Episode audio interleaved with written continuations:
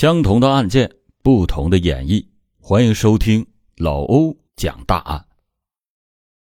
二零零三年三月，北京某大学英语系大三的女生陈静，向北京警方报案称，自己的母亲陈海燕失踪了。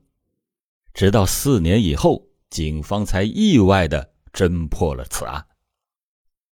令陈静难以接受的是。杀害陈海燕的凶手严卓正是她的前男友。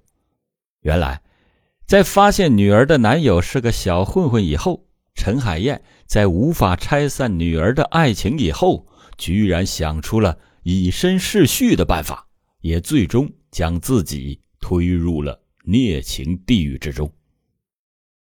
一九八五年的十月，因为丈夫婚外恋，陈海燕和丈夫离婚了。三岁的女儿陈静判给他抚养，从此她成为了一个单身母亲，与女儿相依为命。在他的精心抚育下，女儿长成了一个如花似玉的小美女。或许是婚姻失败的阴影未散，她常常在陈静的耳边念叨：“男怕入错行，女怕嫁错郎。你今后可不能随便找一个男人，一定要精挑细选，找一个好男人。”两千年，陈静顺利的考上了北京某大学的英语系。为了犒劳自己，她独自报了一个团去北戴河旅游。在旅行当中，一个帅气的北京小伙子严卓对她大献殷勤。严卓当时刚满二十岁，声称自己是中关村一家电脑公司的经理。在北戴河的海滩上，严卓指着天上的星星对陈静说。我要爱你一万年。于是晚上两个人就同居了。陈静莽撞的把自己的第一次献给了严卓。陈静旅游回来以后，一直处于幸福的巅峰中。陈海燕注意到了女儿的异样，一问，这才知道女儿谈恋爱了。陈海燕紧张的就问道：“你知道对方是什么人吗？清楚他的底细吗？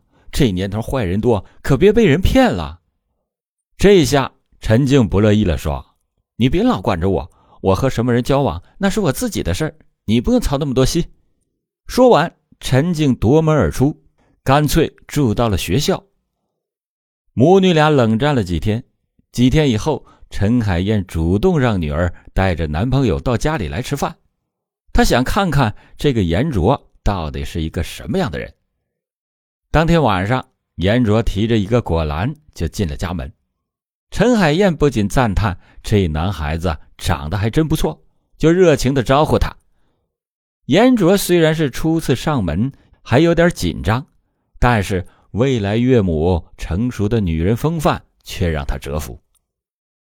严卓说自己也是北京人，因为家境贫寒，高考以后没有上大学，而是与朋友在中关村开了一家电脑维修公司。目前每个月有六千元以上的收入。陈海燕在言谈之中透露了对严卓学历的不满，严卓连忙说自己一定攒点钱再参加高考，争取考上大学，配得上陈静。接下来的几天，大家都相安无事。陈静以为母亲已经接受了严卓，但是他哪里知道。这几天，母亲其实是到严卓家附近去打听、调查未来女婿去了。两千年十月的一个周末，陈静从学校回来，在吃晚饭的时候，陈海燕郑重的对陈静说：“严卓的家住在贫民区，父母都下岗了，他勉强的读完了高中，根本就没有开什么电脑公司，只是偶尔在中关村帮朋友装装电脑，是个典型的啃老族。”父母为了他年近花甲，还在四处的打工。最后，陈海燕语重心长的告诫女儿说：“嫁了这样的人呐，不是注定就要吃苦吗？”陈静当时就呆住了。其实呢，她也看出来严卓有些不好的秉性，爱吹牛，不实干。可是哪个女孩不珍惜自己的初恋呢？陈静又顶撞妈妈说。看人要看将来的，我就是喜欢他，谁也不能拆散我们俩。陈海燕见女儿如此的倔强，只好去找严卓，要求他主动的放弃。可是他没有想到，严卓根本就不同意。陈海燕没有料到，在自己的高压干涉下，女儿跟严卓的关系反而是更加的火热起来。严卓隔三差五的就来到家里找陈静，有几次陈燕下班以后回到家，竟然发现两个年轻人腻在陈静的卧室里，床铺上一片狼藉。陈海燕气的是脸色发青，然而又是无可奈何。二零零一年春节过后，陈海燕把自己的担忧跟一个姐妹倾诉，可是朋友反而劝她说：“小伙子穷点没什么，只要对陈静一心一意，那就算了。你想啊，你前夫倒是不穷，可他是怎么对待你的呀？这些年吃的苦，难道还没让你想明白吗？”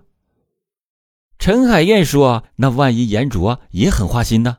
陈静那不是比我更惨吗？”朋友说。要不找个漂亮的丫头试试他吧。如果他要是君子，陈静跟着他那也成；要是他用情不专，陈静看透了他的真面目，也会跟他分手的。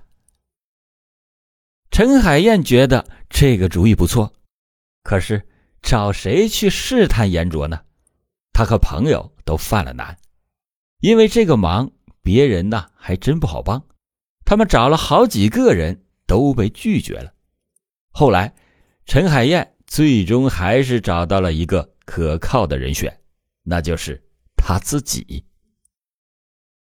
春节过后，陈海燕忽然对严卓改变了态度，主动让陈静带着严卓啊常回家来吃饭，三口之家朝夕相处，同事共餐。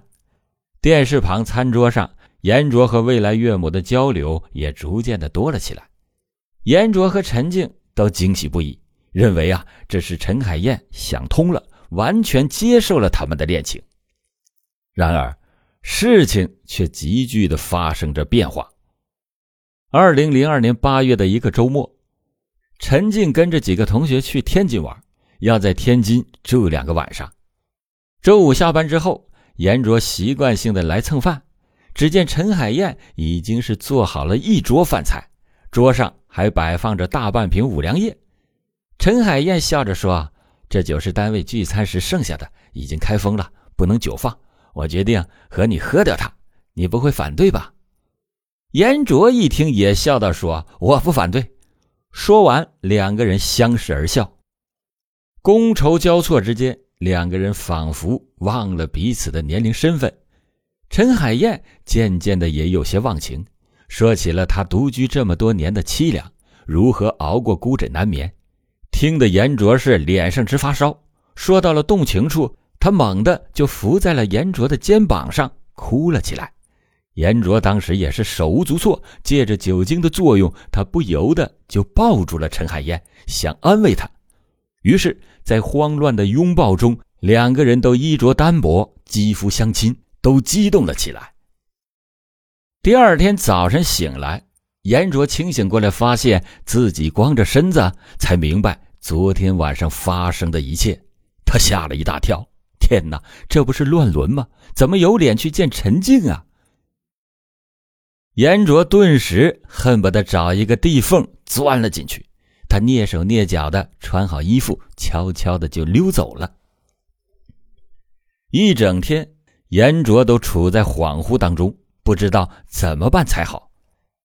他虽然没有什么上进心。但是也有起码的羞耻之心呐，知道这件事自己确实做的很不应该。可是陈海燕作为一个长辈，怎么也会这样糊涂呢？难道真的仅仅是寡居多年的寂寞吗？鬼使神差的是，当天吃晚饭的时候，严卓抱着复杂的心情来到了陈家，两个人尴尬的吃完晚饭以后。慌乱的眼神有意无意的碰到了一起，又迅速的闪开了。最后还是严卓主动伸手抓住了陈海燕的手，并且关上了客厅的灯。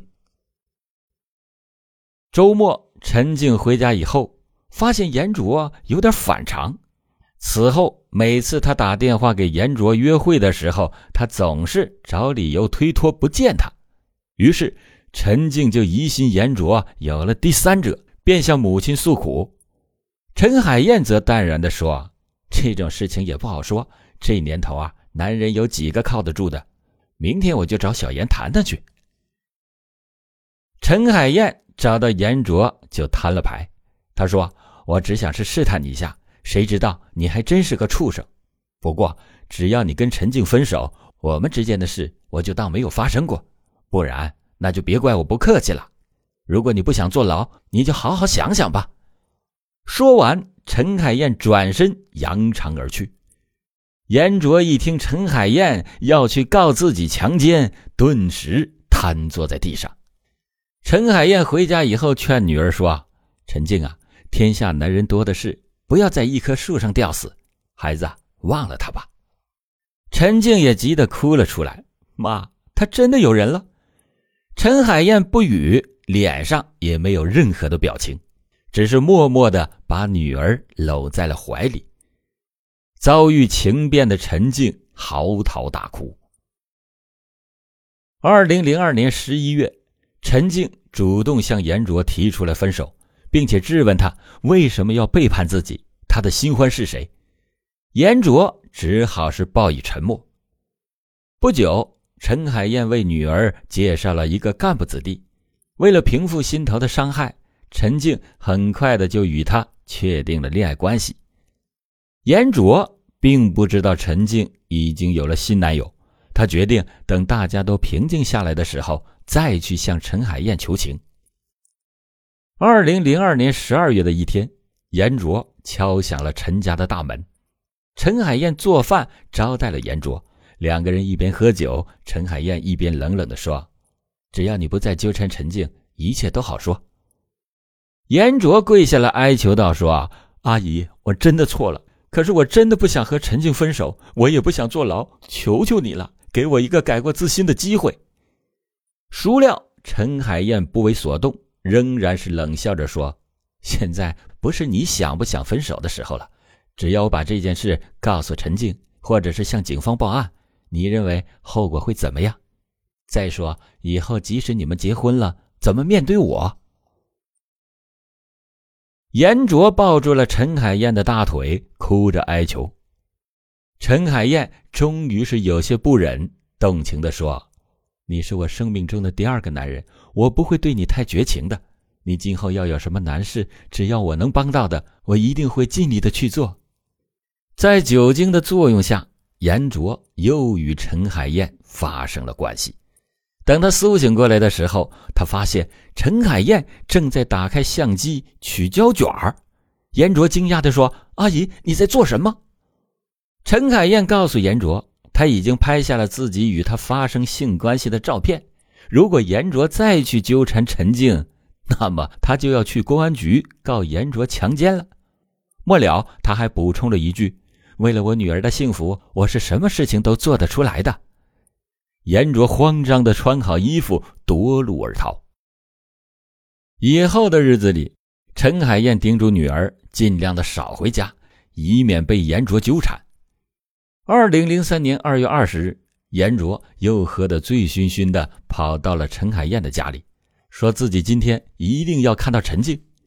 陈海燕使劲的就把严卓给甩开，训斥道：“你马上给我滚出去，永远也不要再来找陈静，滚！”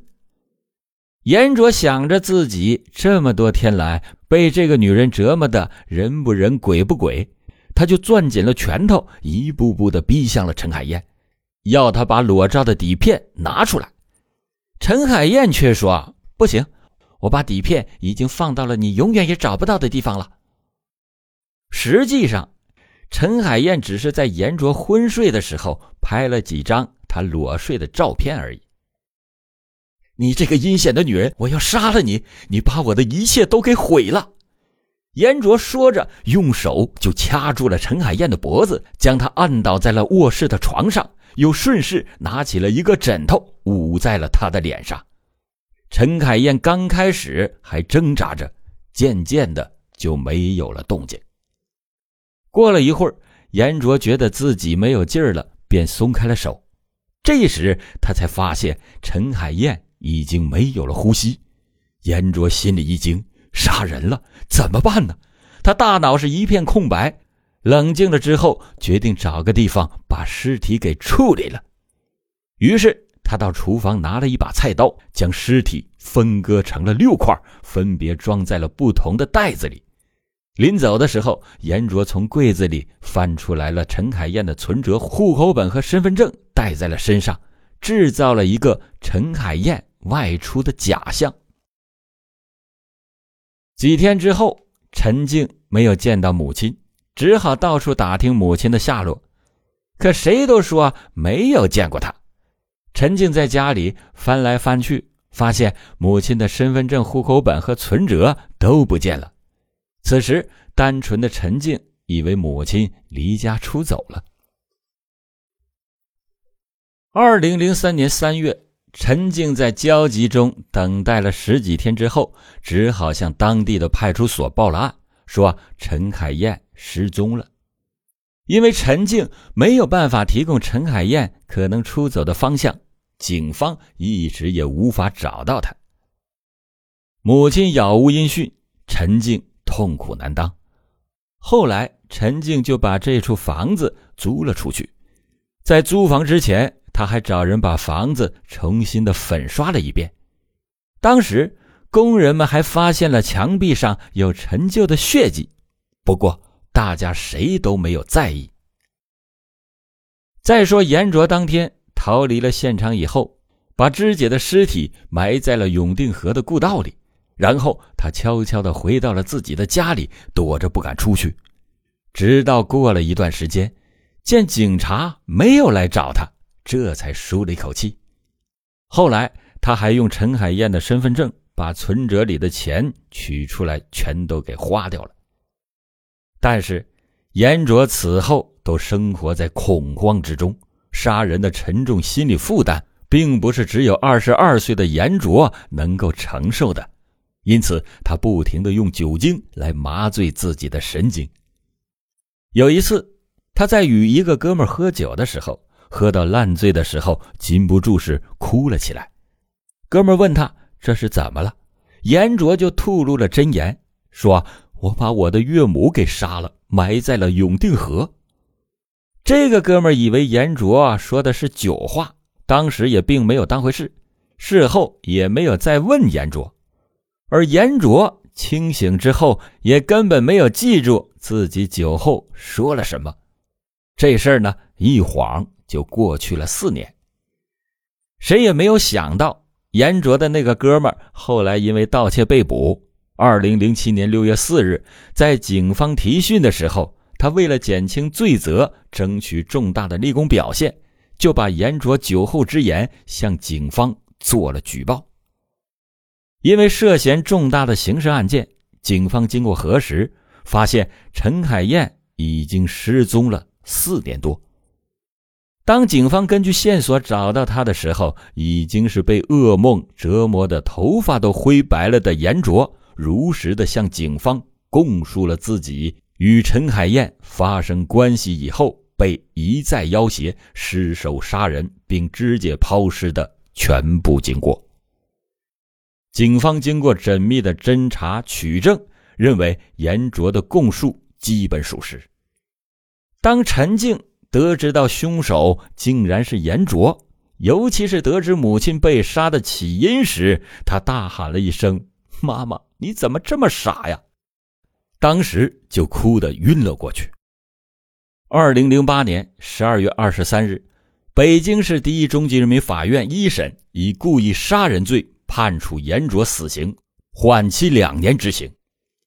好了，感谢您今天收听老欧讲大案，老欧讲大案。警示迷途者，唤醒梦中人。